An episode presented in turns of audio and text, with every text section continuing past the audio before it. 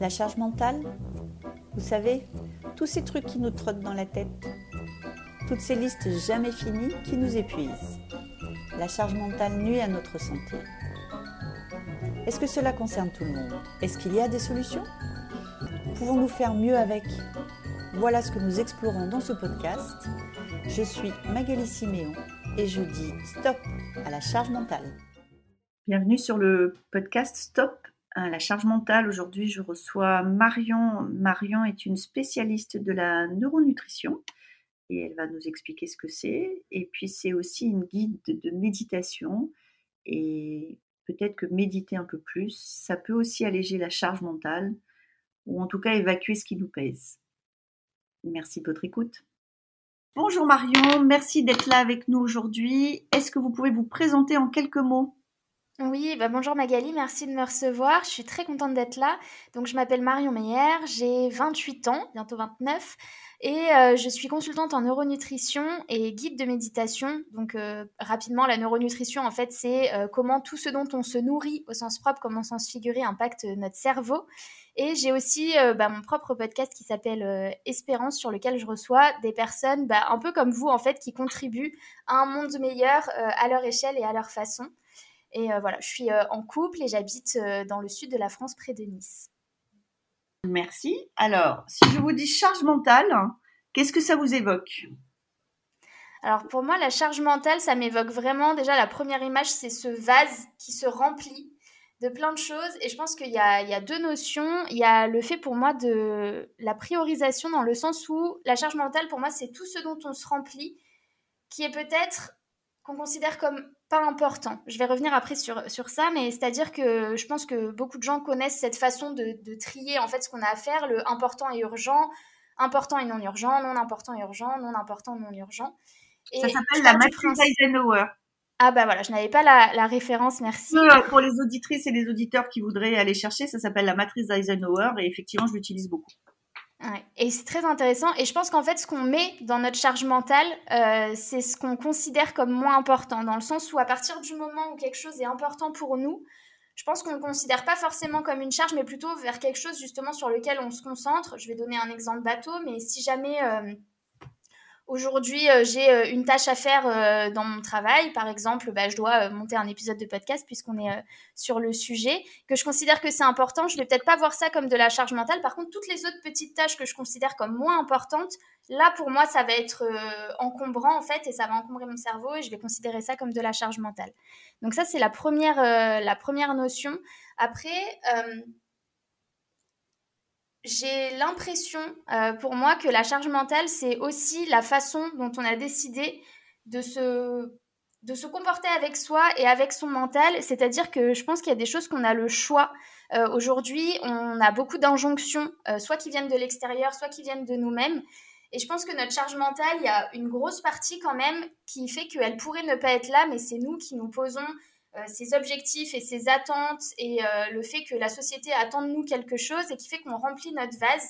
Euh, par exemple, moi, je me rappelle quand j'étais petite que le ménage c'était un gros sujet à la maison et en fait à un moment donné ma, ma maman a lâché prise là-dessus et plutôt que de passer des heures pour que tout soit hyper clean bah, elle s'est dit en fait c'est ok si la maison elle est pas enfin qu'on n'est pas dans un dans une ouais, dans une pièce qui est 100% euh, euh, propre et limite aseptisée.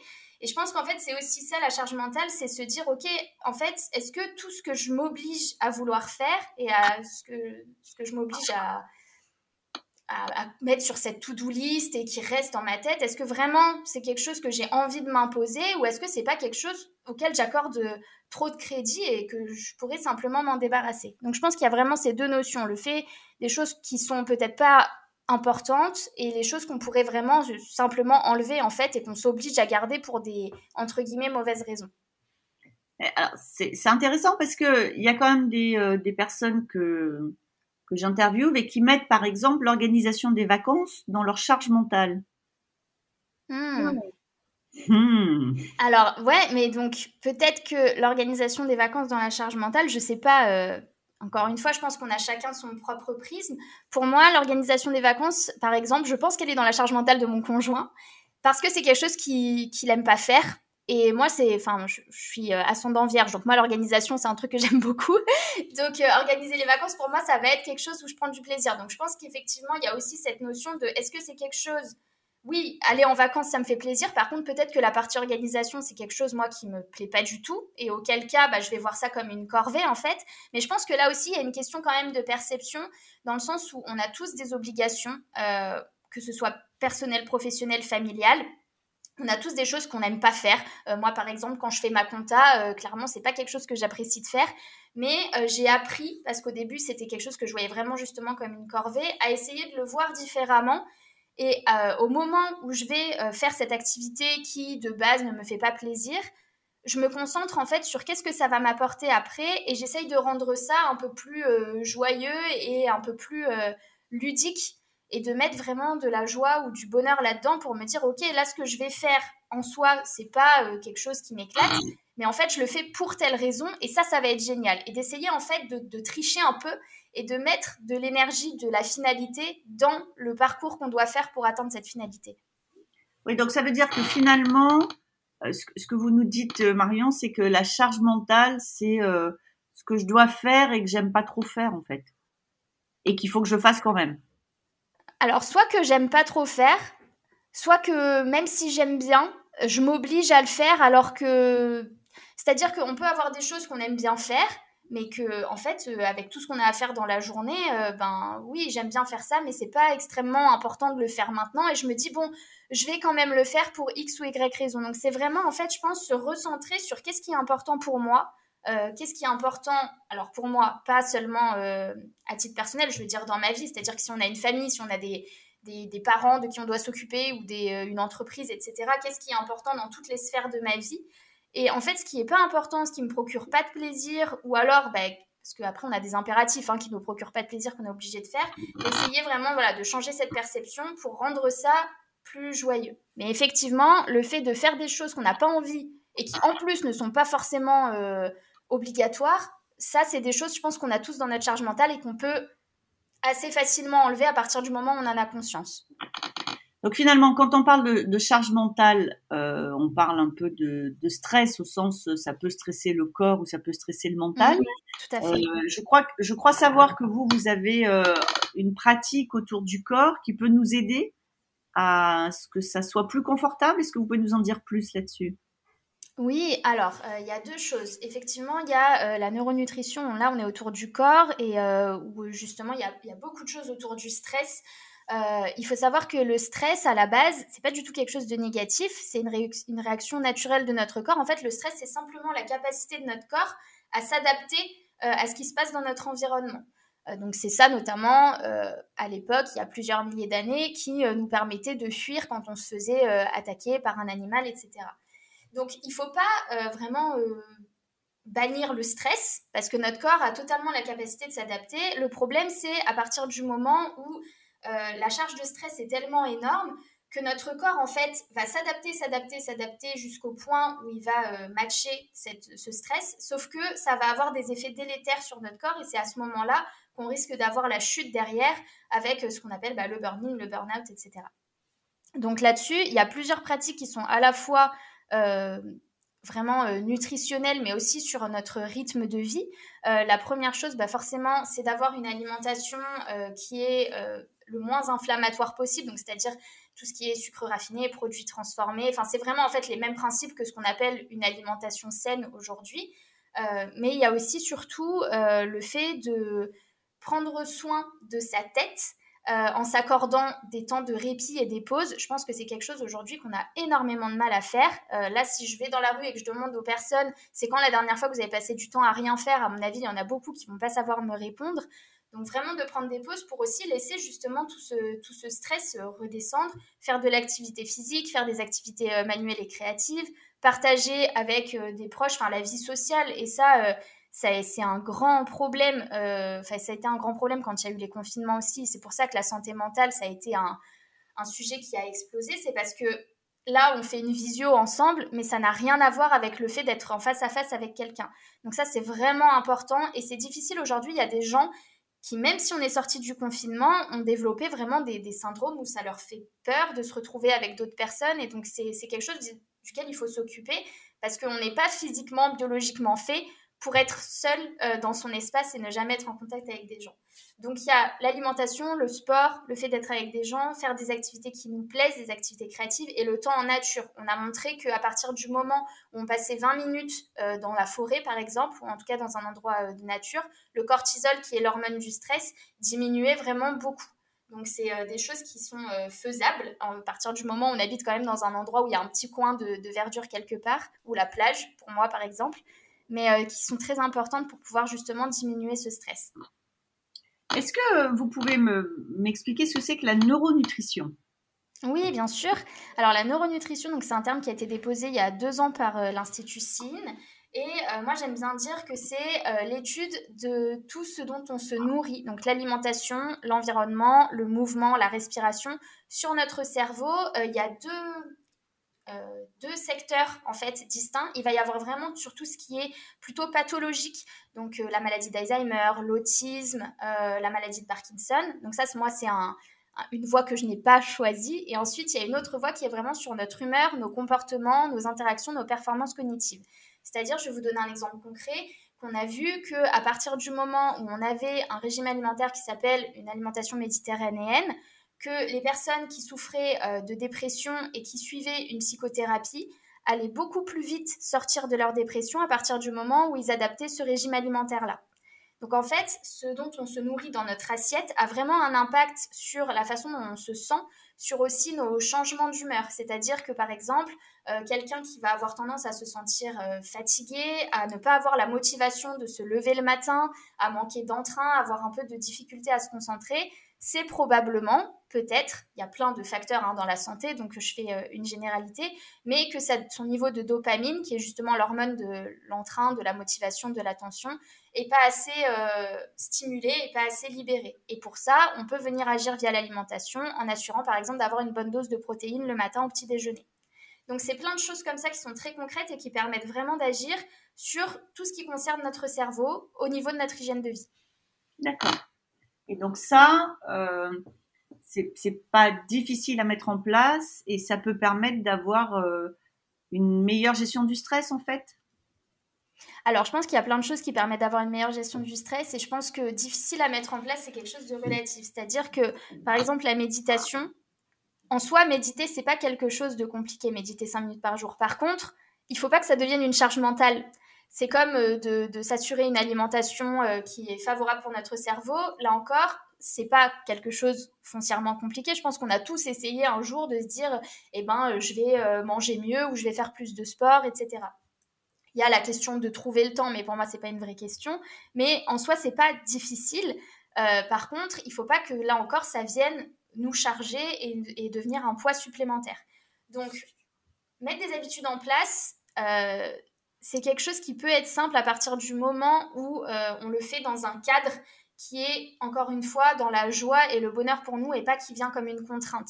Donc c'est là encore de pouvoir en fait voir les bénéfices long terme plutôt que les contraintes court terme que ça nous coûte. D'accord. Alors vous avez, euh, vous avez parlé de méditation, Marion. Oui. Euh, moi, je pense que la charge mentale, ça génère du stress et ça finit par être très envahissant. Je suppose que la méditation doit être une façon de pouvoir euh, reposer son mental. J'ai essayé 200 000 fois et je n'y suis jamais arrivée. Donc, est-ce que je suis un cas désespéré?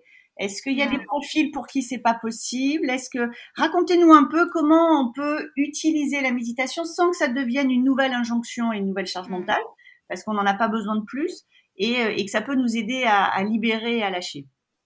Comment Alors, je pense que ce qui, est, important, déjà, c'est de préciser qu'il n'y a pas une méditation, il y a plein de façons de méditer. Alors, il y a plein de méditations, de types de méditation différentes, et il y a plein de façons de méditer différentes. Donc, déjà, je, moi, personnellement, je pense que chacun peut trouver un type de méditation qui lui convient.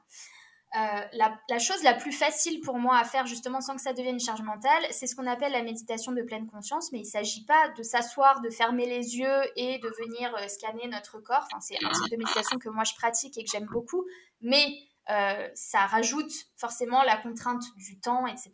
Et c'est pas forcément évident de démarrer. Par contre, ne serait-ce que quand vous vous lavez les dents, vous concentrez sur le fait que vous êtes en train de vous laver les dents Ça, c'est de la méditation de pleine conscience. Quand vous êtes en train de faire la vaisselle, vous concentrez sur la sensation de l'éponge sur la main, l'odeur du liquide vaisselle, le bruit de l'eau qui coule. Tout ça, c'est de la méditation de pleine conscience. Le but, en fait, c'est vraiment de se rendre compte de ce qui se passe à l'instant présent pour que notre cerveau ne soit plus en train de, ben, de pouvoir euh, dériver, qu'on ne soit plus en train de stresser sur ce qui s'est passé avant, ce qui va se passer après, mais juste d'être dans ce qui se passe à la seconde près et de se reconnecter à ces sensations corporelles. Pour moi, les cinq sens, c'est vraiment la base de tout. Euh, et je le dis quand euh, je suis dans mes activités tant de méditation que de neuronutrition, euh, c'est quelque chose qui est extrêmement important. Les voies sensorielles dans notre cerveau, ça a d'énormes impacts. Donc, la chose la plus simple à faire pour moi quand on commence la méditation, c'est simplement de mettre de la conscience dans ce qu'on fait au quotidien. Quand on va chercher son pain, au lieu d'être sur son téléphone ou d'écouter un podcast, même si j'adore les podcasts, on peut bah, regarder le ciel, euh, regarder euh, les oiseaux qui viennent se poser. Enfin, c'est vraiment dans chaque moment du quotidien qu'on peut inclure de la méditation de pleine conscience. Et pour moi, c'est la chose la plus facile à mettre en place pour démarrer. Alors, ok, mais je vais me faire quand même l'avocat du diable. Euh, donc, je vais chercher mon pain, je range mon téléphone, ça j'entends bien. J'essaye de regarder autour de moi ou d'avoir la sensation, vous voyez, j'ai travaillé le sujet quand même, la sensation de mes pas sur le trottoir. Et là, je me dis, euh, faut que je rappelle, j'ai besoin, j'ai pas fait ça, mhm. j'ai ce mail envoyé. Et en fait, la méditation devient pour moi un exercice où j'essaye de ramener ces pensées, enfin de d'éviter ces pensées. Hmm. Il faut pas les éviter. Faut pas les éviter. En fait, euh, c'est normal, surtout quand on bah, quand on a du mal à méditer ou que ça fait un moment qu'on essaye ou qu'on démarre la méditation, forcément, on est obligé de penser. La méditation, c'est pas ne pas penser, c'est en fait déplacer son focus. C'est-à-dire que là, il y a des choses qui viennent. Ah, bah, il faut que je pense que euh, ma fille, elle a la danse à 17h, ou il faut que je pense que je dois envoyer ce papier. Ok, je suis en train de penser à ça. Donc, ça veut dire qu'on prend note, en fait, des pensées qui arrivent. On se dit, ah, ok, là, j'ai pensé à ça. Très bien. Alors moi, ce que j'aime bien faire, parce que j'utilise énormément la visualisation dans, mes méditations, c'est que quand je suis comme ça, j'imagine qu'il y a une petite boîte euh, là au-dessus de moi. Et je me dis, ok, je prends cette pensée, je la mets dans la boîte, je m'en occuperai plus tard. Et hop, je viens me recentrer sur ce à quoi j'étais en train de... Enfin, sur ma méditation, sur ce sur quoi j'étais en train de me concentrer à la base. Mais c'est normal d'avoir des pensées, il faut réussir d'une part à en prendre conscience et aussi à faire cette dissociation de je ne suis pas mes pensées. Par exemple, si on est en train de se dire euh, oui, mais je suis quand même très en colère euh, parce que, je sais pas moi, je viens d'avoir un accrochage ou j'en sais rien. Eh ben, ok, je suis en. Alors, c'est pas je suis en colère, en fait, c'est je ressens de la colère. Je ne suis pas mon émotion. Ok, je vais accueillir mon émotion, mais là, tout de suite, j'ai besoin de vider ma tête, j'ai besoin de, de, vider tout ce vase. C'est ma priorité. Donc, je mets cette colère dans la petite boîte. Je reviendrai la voir après parce qu'il faut que je la processe. C'est très important et hop, je me repose. Et vraiment, pour moi, de visualiser cette boîte dans laquelle je dépose mes pensées une à une et ensuite je reviens, forcément, au début, c'est laborieux parce que ben, toutes les 30 euh, secondes, on va avoir une pensée, c'est pénible. C'est pour ça que ça sert à rien de vouloir méditer tout de suite 20 minutes, ne serait-ce que le faire 2, 3, 4, 5 minutes. Et plus on va le faire, plus en fait ça va devenir un réflexe et on pensera même pas à mettre les pensées dans la boîte. C'est toute seule, on va dire Ah, ok, j'ai pensé à ça. Et les pensées, elles vont partir toutes seules dans la boîte. Et on va réussir à se, à se recentrer de plus en plus rapidement et de plus en plus longtemps. J'ai, euh, alors pour en avoir essayé beaucoup, moi je, j'ai plus de confort dans la respiration. Euh, en pleine conscience, c'est ça? Oui, alors il y a plein de types de respiration, la cohérence cardiaque, respiration de pleine conscience. La, cohérence cardiaque pour pouvoir euh, vraiment me centrer. C'est-à-dire qu'en fait, ce que vous décrivez et que je trouve toujours très intéressant, et je pense qu'on est nombreux à avoir lu des livres sur la méditation, pour moi, décrire un mental qu'on arrive quand même à, calmer. Et en fait, l'enjeu de calmer le mental est, me semble-t-il, un des gros enjeux du 21e siècle. Et quand on parle de santé mentale, euh, dans santé mentale, moi j'entends beaucoup calmer le mental, c'est-à-dire euh, le souci qu'on se fait, l'inquiétude, les projections des angoisses, le, euh, le fait de vouloir être dans le contrôle du futur, dans le regret du passé, toutes ces mmh. choses-là qu'on enchaîne vraiment, et autant de maillons rend l'exercice de la petite boîte euh, euh, parfois quand même euh, très comme, vraiment un challenge et auquel on échoue. Donc on se rajoute ça en plus en disant ok je rajoute un maillon à la chaîne, c'est que j'ai essayé la petite boîte et ça marche pas. Je, et je me demande si finalement votre âge, et c'est alors c'est une question qui va être un petit peu, euh, c'est est-ce que finalement quand on est plus jeune, on n'a pas moins de soucis? C'est une première chose. Et donc est-ce que c'est pas plus facile? Et c'est vraiment une question que je me pose parce que la deuxième qui arrive derrière, c'est euh, vous êtes euh, quelques-uns et quelques-unes que j'ai interviewés sur ce podcast où vous avez plutôt moins de 30 ans. Et je me dis, soit ils ont compris quelque chose de la vie que les plus âgés que j'interviewe n'ont pas forcément encore compris, soit c'est plus facile de mettre en place des bonnes pratiques euh, avant peut-être le rush du premier enfant, du deuxième enfant, et bonnes pratiques qui pourront servir par la suite. Est-ce que l'âge finalement et, euh, le fait que euh, nos jeunes millennials aient compris des choses qu'on n'avait pas compris au même âge, ça va faire une différence sur le sujet de la charge mentale?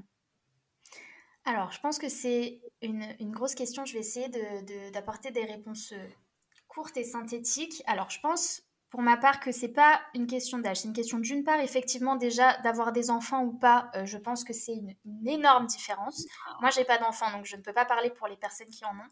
Et je pense qu'ensuite, c'est plus sociétal que la question de l'âge, dans le sens où, et vous l'avez dit quand vous avez parlé de millennials, euh, on est une génération, enfin, on a plusieurs générations où euh, nos priorités ne se posent pas sur les mêmes choses. On sait que la quête de sens aujourd'hui, euh, pour la génération Y, pour les millennials, c'est quelque chose qui est vraiment primordial. Et je pense qu'en fait, ce qui se passe, c'est que nos générations, parce que je peux pas dire que c'est plus facile et qu'on a moins de soucis, parce qu'on est quand même dans un contexte euh, social et environnemental extrêmement compliqué, extrêmement angoissant. Euh, vraiment, il y, y, a beaucoup de gens aujourd'hui euh, qui sont j'ai perdu le nom, mais qui ont vraiment cette, qui suivent des thérapies hein, pour leur peur en fait par rapport au, au, changement climatique. Donc je pense pas que les jeunes d'aujourd'hui aient moins de problèmes que euh, ben, la génération euh, baby boom, etc. Je pense que la vie était plus, je vais pas dire plus simple, mais qu'il y avait moins de préoccupations par rapport à ce qu'on vit aujourd'hui. On a quand même vécu une pandémie, il y a euh, éventuellement une troisième guerre mondiale qui arrive. Enfin voilà, il y a plein de choses. Par contre, je pense qu'effectivement, on a placé le curseur autrement, dans le sens où, moi je le vois hein, dans ma relation par rapport à mes parents, par exemple par rapport à mes études et mon parcours professionnel, c'était il faut travailler pour gagner de l'argent, euh, il faut avoir une situation stable, sécure. Et en fait, le curseur est ailleurs. Et donc, forcément, tout ça, ça rajoute des obligations parce que ça veut dire, ben, euh, il faut que tu aies un poste à responsabilité, il faut que tu répondes aux attentes de ton patron, il faut que tu te conformes. Il y a beaucoup ça aussi. Aujourd'hui, on est dans une société où on s'autorise à être plus libre d'être nous, que ce soit dans notre vie personnelle ou professionnelle. Je vais penser par exemple, là ça me vient comme ça, mais à la cause LGBT.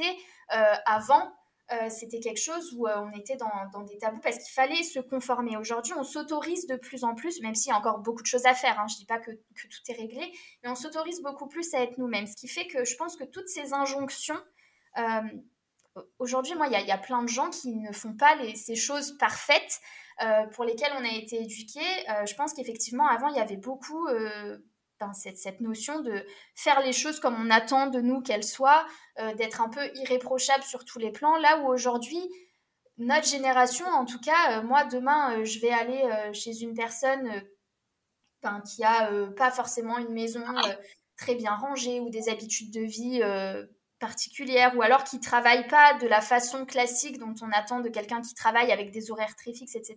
Ça va pas me choquer et je pense qu'en fait, ça vient de là. Je pense qu'on a de la charge mentale aussi, mais simplement qu'on la place.